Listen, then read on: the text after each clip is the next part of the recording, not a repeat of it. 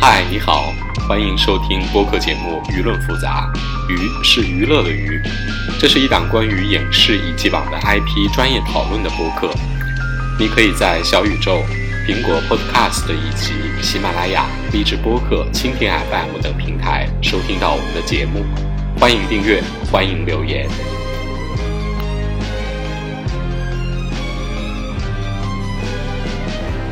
大家好，欢迎来到舆论复杂，我是从二。我是农民林，哎呀，很愉快的迎来了二零二二年的第一期播客，也是农历新年之前的最后一期，然后聊一聊最近的这个爆款剧啊。啊，对，简直不聊不是人系列。对对对，就是就是我们要聊一下开端。然后这个剧其实是我们去年在最后一期播客里边儿，我们邀请的嘉宾其实是力推过的一部剧。呃，对，老周同志当时就跟我们说，这个开端非常的好，就是预计会成为一个爆款。而且其实，在最开始传出这个改编的时候，你记得微博上有一个截图，就是这种公交车案的改编的那个开端。啊，它其实当时就打着无限流的名号来对，做了一波最开始的大家的期待。就事实证明，这个虽然它其实不是一个无限流，呃，对，我觉得这个事情你可能需要从类型上给大家讲一下，因为你对无限流还比较有研究嘛。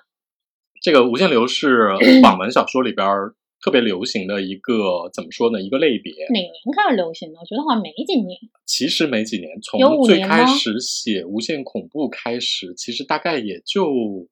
五年左右的时间。嗯它实际上是呃，主角在经历若干个，它实实际上是进入了一个一般来说我们称之为主神空间之类的东西，它就是一个异能操控的，或者是说神秘力量操控的一个系统里边，然后你去经历不同的世界去做任务的这样的一个呃类别，或者是说小说的一个写法，我们称之为无限流。然后它其实是一个非常容易拓展。因为你的不同经历的世界选择和呃，比如说你进入各种游戏，最开始是各种电影世界，啊，后来不是游戏吗？我一直以为一开始是进各种游戏。不不不，最开始是电影，其实有点像电影同人，或者是它最开始就是一个电影同人，对。然后后来呢，因为它这个，但它这个模式本身又特别像游戏，哦，对，因为我最早的时候有看过一个一个写是他穿到了金庸的各个那已经是发展到后来了。啊，就发展到后来，就是大家穿越的各种世界就已经变得非常自由，包括游戏，包括武侠世界，包括各种，甚至有各种原创的世界、魔法世界，甚至混搭的嗯特别、对特别多。所以这是一个兼容性特别好的这样的一个写作的，你知道，它是一个模板。对，所以无限流在很短的时间内就变得在网文界非常红，然后在影视剧方面其实不太有无限流的改编。因为无限流真的属于很难改，它先天我觉得它就是嗯存在着巨大的关卡嘛。对，它其实不太好改，然后那个一听起来你成本就很高。对，而且它有一个问题就是，你看小说的时候，你觉得说你在不同的这个世界里穿梭是很爽的事情，但是呃，你挪到影视剧的话，我觉得它很容易把这个节奏给打破，就是观众刚刚适应这个世界，然后夸你又你又开始跳，然后你就不停的在这个里面跳跃，这个是我觉得是媒介的媒介注定的一个分歧。这个 我我我不太看好无限流在比如说影视或者是三维方面的表现，因为不管是说是从成本还是世界的构建上来说的话，都其实不太容易。然后那个，但我这里不得不说一句，就是你们女频作者真的很善于利用各种概念，就是在新类别的创造上，女频作者并没有贡献出什么，但是女频在跟风这方面真的是谁说的？我们拓展了它的空间。我就是跟风狗啊！我们在这里说明一下，就是开端其实不是一个标准的无限流的作品。对，然后那个它比较适合归在时间循环类里头。它就是一个时间循环类的作品。然后那个，但你知道剧方也舍不得这个流行的概念，呃，他也把这个作为你看很多宣传上都号称这是国内第一部无限流的影视剧，但是剧方其实也很严谨，他们在自己的官方解释里就说了我们不是无限流，但是因为它有一点靠边儿，所以我们、嗯你如果这么解释的话，我们也可以视为我们不是那么标准的一部，但是可以跟它有一点的关系。呃，你可以像我们之前聊那个鱿鱼游戏一样，你可以把它视为一个亚科。对，它是一个就是呃，鱿鱼游戏也是一个大逃杀类型里边的各种亚科，对对对对，嗯所以这个剧其实它标准上来说的话，其实国外有很多类似的时间循环的这样的一个，可能国外更偏一点科幻类的。嗯，也分，比如说很多人会在提到这部的时候，把它和《源代码》还有嗯。阿汤哥的《明日边缘》去比较，但实际上，呃，这个类型的鼻祖是要追溯到九十年代的《土拨鼠之日》，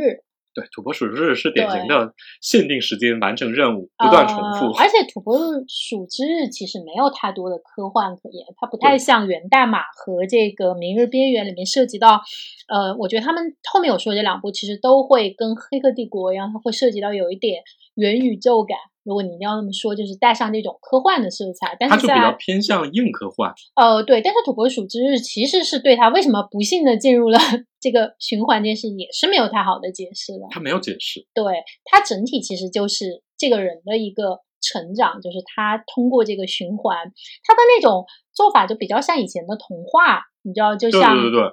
比如说像青蛙兔子里兔子洞里呃，对，或者说像青蛙王子因为傲慢，然后被诅咒，最后因为这个爱而得到拯救，它其嗯实是一个童话的内核，它不是科幻和后期这种细思恐极类型。但是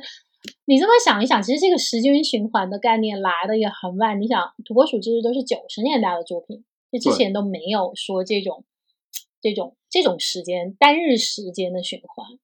我觉得这个还是比较是一个比较怎么说呢，现代的这样的一个概嗯念，为什么？因为它其实时间循环在科技发展到了一定程度之后，这种想象才能够被大众不断的接受。为什么这个故事为什么不能发生在古代？就比如说古代的话，大家能够接受，比如说那个你穿越到另外一个世界，或者是你进了仙界，什么时间差什么之类的啊，或者是说那个，但是比如说时间的不停的循环，我觉得这个跟古人的这种时间是一个线性的观念其实是不太一致的。那为什么不可能？我穿越到，比如说我穿越到了玄武门之变的那两个小时，然后我的时间在这里不停的循环，我要我要去解决这件事儿。这个我故事我这么说吧，就是他只有在爱因斯坦提出了相对论之后，嗯这件事情才变得大众能够接受。嗯在此之前，其实你你看到这么多古代的荒诞的传说，其实都完全没有这个时间循环的类型。嗯，所以就是你认为这个时间循环这件事情本身是一个带有科幻色彩的设定？其实是啊，嗯因为它就是它的根本上是说，虽然说我们比如说时间循环带有各种，比如说平行世界啊嗯这种相关的概念，这种概念一定是大众的认知到了这里之后，你才能够接受这件事情。嗯，对，但我我我说跟你说是两件事儿，你说的是就是为什么到了九十年代之后，可嗯能才出现了这个设定。我说的是在当下，你为什么不能是一个一个人穿到了古代，然后他在古代经历了时间循环，就是在当下你你想出一个这样的故事也是成立的呀。比如说像我说的，你穿到玄武门之变前两个小时，哦，这个可以啊，嗯，对啊，对我我我就说这个故事的读者只能是当代，是吧？读就他的读他的读这个观众只能够是在对相相对论已经有了足够 认识，对啊，你的受众肯定是接受过这个观念的人啊，这样子大家才会对这个事情特别有兴趣，而且天然就认为你是成立的。嗯嗯，所以说这个故事也是，所以我觉得开端之所以火，也是因为说，虽然这个故事类型不新了啊，嗯，但是中国人民终于享受到了循环的乐趣，你知道吗？那不是 S L 大法的乐趣吗？就之前没有没有这么红的一部剧，让大家享受到这个快乐啊。嗯，比如说你在游戏或者是说在别的领域里边，你都有这种体验。但是呢，你要知道，影视剧是一个最下沉的市场啊。嗯，对，相对于就或或者说在国产应该是第一次。对，虽然说豆瓣儿，你知道有很多人一开始就特别严厉的批评哎，真的，这点我很吃惊。就是我看完了之后，嗯，上豆瓣看了眼豆瓣热评的前面，我心想，哇，大家都这么严厉吗？就是大家的那种评价，就像我们平时呃聊天的时候说啊，这个长得漂亮的人就没有演技，我们就说，你看人家吴彦祖，嗯，对，就是一出手就举一个这个领域的顶配来做例子，而且你会倾向于拿这个顶配当成一个常理去判断整个平均水准，但这个这个其实是在偷换概念。对，因为豆瓣还是有不少，比如说比较专业的，不管是说对嗯类型片，还是说对影视剧的这种发展史都比较了解。他在此，如果你用一个比较高的标准来苛责开端的话，其实能挑出不少毛病来。嗯，对，但从人民的热烈反应上来看，大家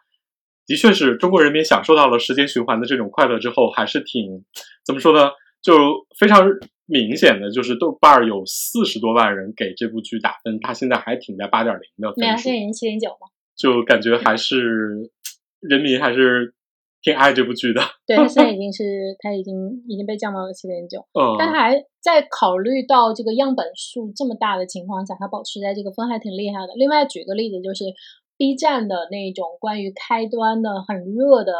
呃那个视频，可以达到两三百万的播放量。对啊，嗯，这样你就能够判断出它的一个真的热度。然后那个，我说实话，就是我看的时候，我先是看了头两头头五集吧，嗯然后后来又一直看到了第八集，嗯，然后后来把它全部看完了。这个剧是，你知道，我觉得有人说的很很对，就是你看这部剧的时候，你真的想把那个超限点映给给给恢复了。啊、对，就是因为一开始我们拖了这么久录开端，是因为我之前特别忙，我就没有看，而且那会儿又觉得啊，也是有点，每次要看国产剧，你知道都需要做一点心理建设，而且看但是，但是真的看了之后呢，就非常顺畅的，我大概在一天之内就把它给给给吃完了。我觉得的确像这种呃时间循环有一个，它这个题材有一个天然的优势，就是只要你开头，然后它拍的中间不让你出戏，你天然就是带着悬念说你要看到最后，看它怎么解决问题。对，它不太容易中间脱脱离虽。然如果你完全看完了开端之后，你会发现它虽然是归在一个时间循环的这样的一个高概念的强类型的，甚至是一个强非常强的这种悬念和压力的片子的类型之中，嗯但整体上来说，它我我们后面可以继续聊啊，它的嗯成功的地方也不仅仅在此，但总体上来说，这个片子的类型是非常占优势的。就是你看的时候，你会有一种忍不住说，我一定要把它看完，我要知道那个，就比如说我看的时候，你最开始会猜谁是凶手，嗯，然后就会猜他们为什么进入循环，就是嗯这两个强概念，或者说高的悬疑，或者是说压力，始终是还是在的。就是它的这个结构，我觉得它在它现有的情况下，我觉得做的还是蛮疏密得当的。比如说前两集交代剧情，然后呢是进行一个探探索和排除，然后其实他第八、第九集就已经知道凶手是郭姨了，然后接下来就是你解释他为什么要做这件事情。虽然我觉得他在现有的情况下，嗯、他压到八级到十二级可能会好很多，但是呢，就因为它的结构该有的结构，我觉得它是立住了，所以虽然它在里面注了一些水，但是你也没有说妨碍到你要吐槽或者你觉得看不下去的地步。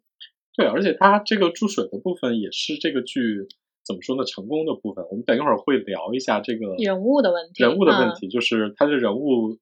究竟立到了什么程度，让大家对这部开端其实有了更多的好感，不仅仅是靠一个类型的新鲜度来博观众的好感这对，样的它程度。注的应该不叫水吧，就另一种饮料吧。不过另外多说一句啊，就是很多人觉得说这个剧其实压缩拍到八到十集就已经是一个可能会更好。对，因为我们会发现，大部分时间循环的作品基本上全是电影，这是这是有天然的原因的。对嗯，但这里边也有一个非常客观的现实啊，就是中国的电视剧是按照集数卖的，就是它做到十五集，其实已经怎么说呢？就是它剧集的量其实大概嗯是一个十到十二集最多的量，但它还是做到了十五集，因为很多人说。就是从数据上来看的话，它虽然播的很好啊，但实际上它未必能赚太多的钱，因为它毕竟是按照集数卖。嗯，对，它其实最适合的还是像网飞的那种操作，就是一季全都拍完，然后全部释出。对，哦，然后这样的话，它的那个集数也可以稍微有一点控制。但你知道但是这些是客观原因了，连连超级点映都被都被 cancel 掉了，然后那个这这这这方面的钱也挣不到。哇！但是你知道这个戏如果超前点映的话，剧透简直要疯了。嗯，对啊，对啊，那剩下的没有没有买超前点映的人，你就必须买啊！这个就像星球大战一样，一旦有人买了超前点映，剩下人就必须买啊！你知道，就是那个，呃，在最后两局大结局没播之前，我听到了非常多的讨论，就是大家都在猜，你知道吗？啊就是怎么来解释这个，我听到了无数种说法，我心想我还听到了有一种双循环说法，很多很多，对，什么游戏说、双循环说，然后各种什么，嗯、创伤后遗症说，什么巴拉巴拉幻想说，什么很多很多。双循环说到底是什么？我没有没有查到那个双循环是，我我我大概说一下，就是大家的猜想啊。啊，虽然说最后所有的猜想都落空了，这个我们可以等会儿再说。就是大家在最终的结局的猜想的时候，比较流行的一个就是双循环说。嗯双循环指的是两个女人的两个女主的循环，一个是李诗情的循环，嗯这是剧里边不断的进行循环。另外一个循环，实际上它指的就是那个王莽莽，哦，是他主导了这一切，因为他心中自己的冤屈没有得到解决，嗯所以说实际上他促使了所有的这一切的循环，他是在不断的推动着大家，让他找出这个事情的动机和最终的真相。所以说，嗯有人把它概括为这是一个双循环，就是解释他们为什么进入循环。哦，然后那个还有一个说法就是游戏说，嗯，就是说这所有的循环都是男主肖鹤云呢？肖鹤云他自己做的那个游戏的一个试用，啊，然后那个只是比如说他们，呃，我我我听到特别有鼻子有眼，大家解释说李世情李世情就是一个 NPC 啊，所以他不死啊。然后那个 所以才这么坚强、勇敢、天真、执着，是吗？对啊，肖鹤云就是一个玩家呀，所以他会不断的受伤，他的血血值越来越低呀。会掉血是吗？对啊，而且那个就就各种解释，那是不是就是失控玩家吗？对。然后那个还有一个就是所谓的创伤后遗症的这种解释，就是说，就是大家最流行的一个说法，就是这是一切都是你的心理幻想。谁的幻想呢？李诗情还是肖鹤云，还是这个车上的人的集体幻想有一个说法是是他爸的创伤幻想，啊？然后因为这个在原著里边也提到了，就是女主隐约的说了一句说那个这一切是不是都是大叔自己在不断的幻想自己如何去找到真相，嗯因为他困在这样的一个困境里边嘛，他又是那个左右为难的人，嗯，他不像那个郭姨，郭姨啊是已经豁出去了啊那种的，郭姨也很像个 NPC。对，然后就是呃，这是比较主流的几个猜想，嗯就是比如说更不靠谱的，比如说那个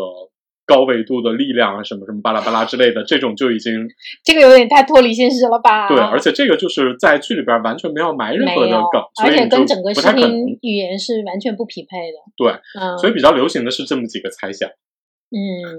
我我觉得那个失控玩家的猜想我还蛮喜欢的，而且这样终于解释了我的一个疑问，就是男主为什么要是一个游戏架构师？对因为后来完全没有看出他有任何这个职业的因素在里面的应用。因为这个我看了一遍原著，就是嗯原著里边儿他是个程序员嘛？原著里边就是一个嗯简单的程序员，嗯没有这么丰富的，比如说游戏架构师，然后包括嗯他自己的生活的各种经历，然后其实这些都没有。他是在改编的过程之中，其实把男主的戏份加了非常多，哦、对，那原著里他是程序员这个身份有什么帮助吗？没有帮助。OK 而且原著里边他是一个手无缚鸡之力，比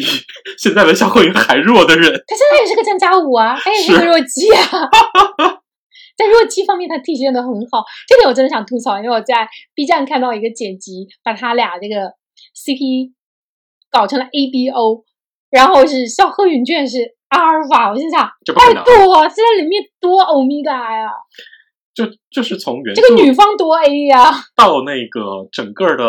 呃剧版啊，实际上肖慧云的设置其实是怎么说呢？她她是个女主设定，你知道吗她不？就是华生吗？对啊，她就是福尔摩斯旁边的华生啊，对啊，就是各种手无缚鸡之力，然后那个还要被各种但是经常提供好像提供一点儿这个智力支持，你知道吗？，对，但其实也没有什么用。没有什么用，对。就比如说那个肖慧云分析了各种呃什么呃每次呃循环的时间怎么怎么样，你觉得好像会有一点用，其实并没有什么 其实并。没有，我发现他那个。时间唯一的作用，就在后面被老张审查的时候，就是表现他的过目难忘，包括把警局什么的给画出来。我心想，可这技能也没有用上啊。嗯，反正整体来说，嗯，原著到整个影视剧的改编，其实是在人物上做了非常大的加强。它在整个的故事的主线和故事的架构上，其实没有做什么大的改变。嗯，而且它在，但它在整个故事上是做了特别大的价值增量的。对，就是他通过把所有的这些原著里边其他的除了女主之外的角色，每一个人都赋予了非常好的价值增量和他们本身体现出来的这种怎么说呢？呃，我们这个时代的各种。人物的特征和时代的特征，我觉得这点是做的特别好的。呃，对，尤其是考虑到它其实本身的题材是一个特别悬浮的题材，因为无限流本身就非常非常的悬浮。嗯，但他选择了这个无限流亚科里相对偏现实的这样的一个亚科，然后再把它做价值观的一个不能叫下沉吧，就是一个真实化。哦，所以他把他最后拉到了一个让每个人就是容易共情和感同身受的这个地方，我觉得也是他能够出圈和爆的一个很大的原因。因为呃，之前咱们不是聊过，就是鹿晗和那个谁演的那个，其实也是个无限流嘛，那个穿越火线。穿越火线。对，但你看他就没有爆，虽然说他其实制作的品质和演的都还不错，嗯，但是他的那个题材和他的处理方式，最后限定了在他还是在这种。偏游戏的玩家里会看，如果你不玩游戏，你就不会看它。我不得不说，就是这个剧第一个吸引你的点，就是中国人民自己终于在自己的本土啊，用自己的本土的语言和情节欣赏到了这种时间循环的乐趣。但是在这个基础之下呢，就是大家更被这个剧欣赏的，就是所谓的中国价值观，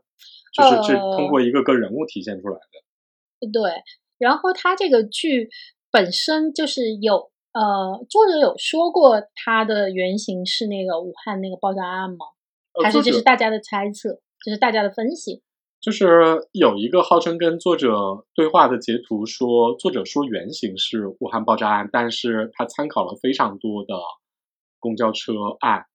来创作。你可以讲一下这个案子，这个案子真的也很离奇，就离奇到没有办法拍的那种离奇程度，就是。我听说这个案子的原型是武汉长江大桥公交车爆炸案，我去看了一下，然后看了之后我就觉得天哪，这是一个非常非常精彩的故事。对，首先它发生在一九九八年的二月十四日，情人节那天，这个时间点就比较玄妙。然后呢，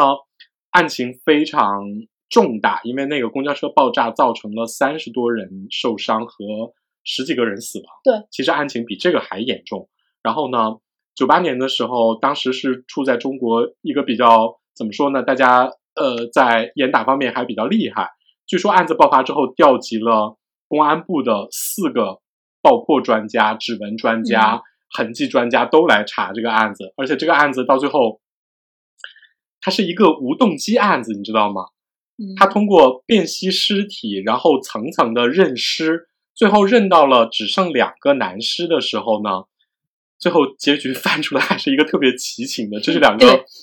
这貌似是两个同性恋情的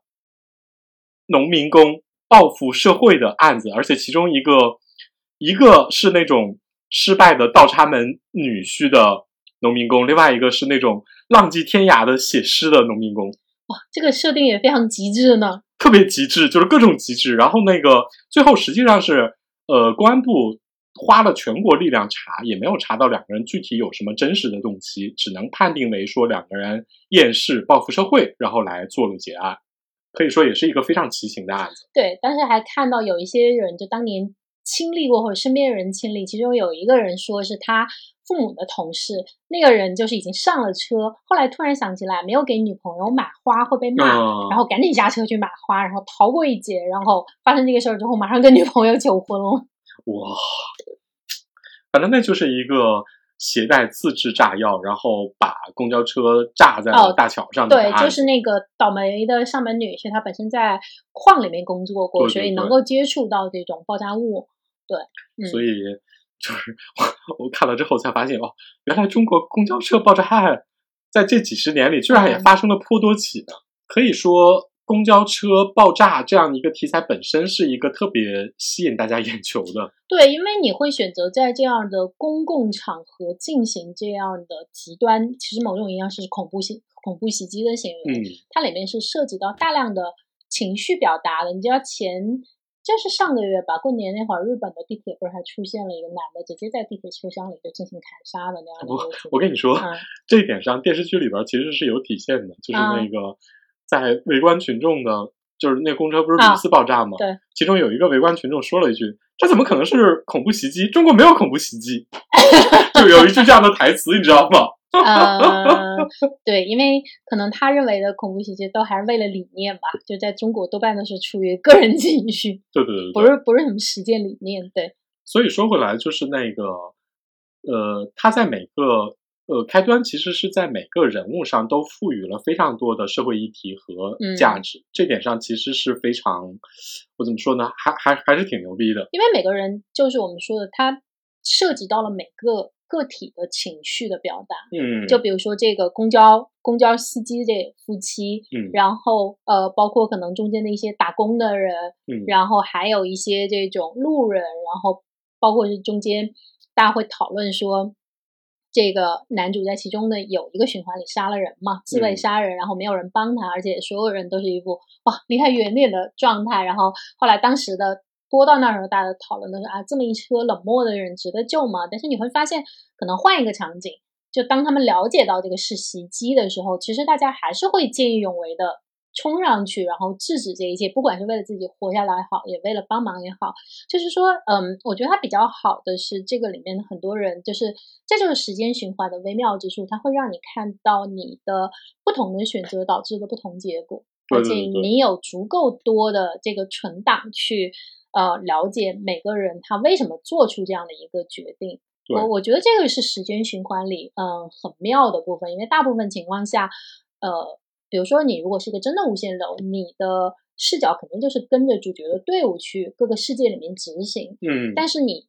未必有机会去知道他们经历的这个世界里的别的遇到的那些路人、那些 NPC 们啊、为什么做这个决定？他们做这个决定就有一次的机会嘛。这个里面是呃，女主和男主做了二十四次决定，但是其实你反过来想，这个车里所有的乘客也做了二十四次选择。它其实是给了充分的，它就像一个社会实验一样，一个可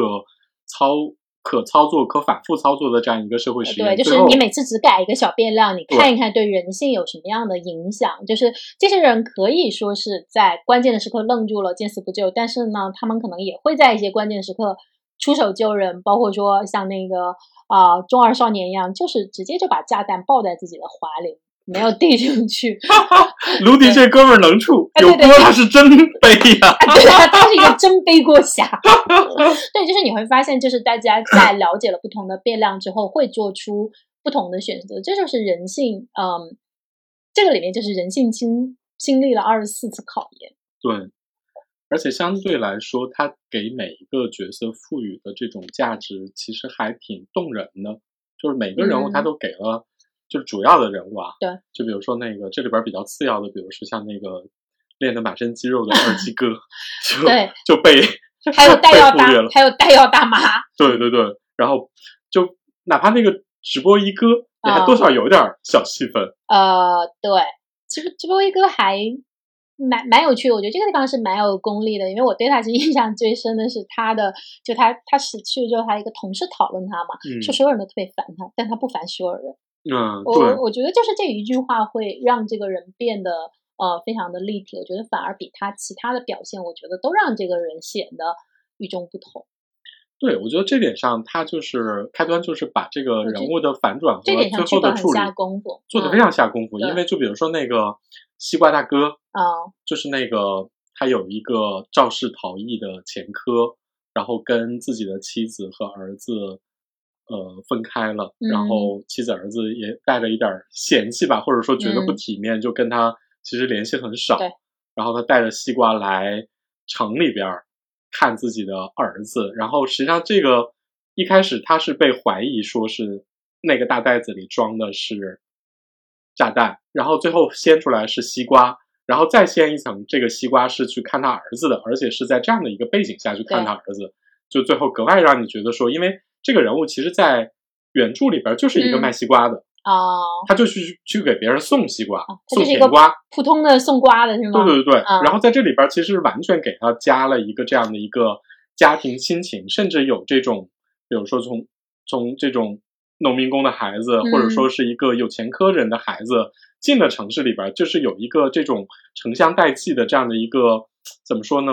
这种阶级分层的差异，我觉得都做出来了。嗯，对，就是他在很有限的空间里，尽量的让这个人去丰满。这样的话，你在理解这个角色，他在每次选择的时候，呃，他会做出不同。比如他们第一次注意到他可疑，是在那个一哥的直播里面看到他，觉得他整个人很僵硬，而且表情看起来也很凶恶。嗯，但是实际上，你跟他聊天了之后，跟他接触之后，发现说，哦，原来他有经历过这样的事情，然后所以他是这样的。但是如果你在网上就只在直播里看到这个人，可能就会像男女主角这样做出判断，说，哇，这个人看着就很可疑。对，这个也涉及到，嗯，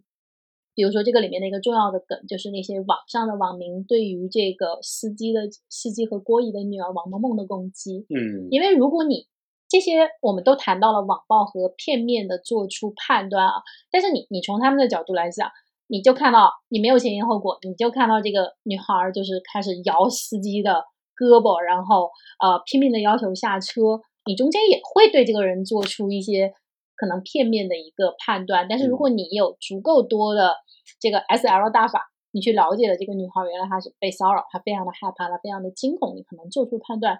又不一样。这一点上跟车上的乘客是一样的，你可以在其中的某一个循环里就是非常冷漠的乘客，但你在其他另一个循环里，他们知道了更多，可能他们的表现就不一样。对，是的，嗯、我觉得他这个里面是给出了，他是在不同的这个时间循环里去给出了这种人性的冷面，就是你你反射出来的东西是不一样的。嗯，这里边儿 我跟你说，唯一没有这种什么乱七八糟的别的，就是卢迪老师。呃，对，卢迪卢迪老师没有反映什么人性恶劣面，对，就是卢迪是一个，非常，他是一个相对比较轻松的个案了。他是一个天马行空的中二世界降临来这个世界，然后相信光，相信被选中的人的这样的一个哦 角色。他这点还让我觉得很很好的一点是，其实之前的国产剧就是所有人为了贴网感和贴现实，嗯就经常会做这种二次元的人。对对对但是每次你都觉得，我靠，我觉得你在演我。对对对，我觉得我不是这样的，就是就觉得被利用了，或者说对被消费掉了。被消费。对，但是这个里面你就还挺相信他是个二次元的，而且他二次元的真的让你非常尴尬，就是你会想啊，如果我在生活中遇到一个这样的人。我觉得我会遇到这样的人，但同时我在遇到这样的人的时候，我的尴尬反应也是真的。就比如说他那一连串什么卢呃猫之使徒、猫之使徒，然后哮喘征征服服者，被光选中的人，点逼，然后呃，当时真的我发自内心想听男主说这个名字真的叫不出来，太尴尬了。而且他们两个特别，我觉得他们他和男主有一段很有冲击性，就是女主还非常认真热忱的说：“哦，原来你你了解这个。”然后男主就是一副我不想跟这个二次元对话，我知道他要说出什么，我接下来的话我都不想听。对，为什么不是八月啊？现在还没有到时候啊！对，然后就是就是你能感觉到那种二次元狗和二次元狗之间的互相嫌弃，说你不要靠近我，我知道你要说什么。对，我觉得卢迪老师充分嗯体现了就是当代一些，比如说宅青年、社恐和社牛同时存在的 这牛种。杂症吗？他，你你知道他出场就是一个社恐，啊，对然后你一接触你你揭开了他那层二次元皮之后，你发现他是一个社牛，啊，就能讲出这么 而且他是非常真诚的说特出了这一切尴尬的台词，就是呃，我觉得是我在国产剧里看到的一个比较真实的二次元的形象。对，他是一个，虽然说这个角色本身设置的也也也非常符号化，包括跟嗯父母之间的这种代际的理解和冲突，然后其实跟主线也没什么。关系，也没什么关系也没什么关系。嗯，然后那个，但是你知道，卢迪是属于他的某些片段非常能够打动人，就包括最后在结局的时候，女主去劝说他，他们经过了实验之后，嗯发现 直截了当的说你就是那个被选中的人，然后卢迪老师立刻就点头了，你知道，就是中二魂已经哎，特别彻底你你没有发现有一个区别吗？就是第一次跟他说这个话的人是那个肖鹤云，就男的跟他说，然后明显犹豫了很久，而且需要反复说明。然后遇到一个美貌的妹子跟他说这句话，眼睛一亮说：“是的，我答应。”你你知道这点也特别二次元宅，就死宅因们。因为所有的少年漫画里都是突然有一个天降神神女嘛，对啊，这是一个天降神女跟你说你是被选中的人，然后你二话不至于说，对我就是一个被选中的人，是的，是的。这点，也很二次元宅男。男的跟我说我都不信，对，所以这个卢迪这个展开，虽然其实对整个剧有点神情推动展开了。没有什么作用，嗯。它只提到了一些非常微小的作用，但实际上这个人物本身就非常立得住。我觉得他有很多细节是，我觉得他在我们一直在说什么是演技和好的丰富的剧本里面有一个印象，就是你会觉得，比如说看前面你会觉得他妈真的很烦，嗯，但是呢，它里面有一个特别特别小一段，就是呃，他不在家的时候，他妈又进去给他各种收拾屋子呀，然后包括他爸就是给他买他要的一个玩具，并且是拿那种毛毡去挨个挨个的去粘他所有的床品，就是怕他粘到这个毛过敏。嗯，我觉得这就是你在特别短的时间里，你去赋予这个角色一点增量。这个我们一会儿会在另一个重要的节气上提到这个问题。对，呃，我觉得这个就是他考虑的非常周到，而让他脱离 NPC 这个部分能能做到的。嗯，对，就是这里边给了很多这种配角足够多的细节，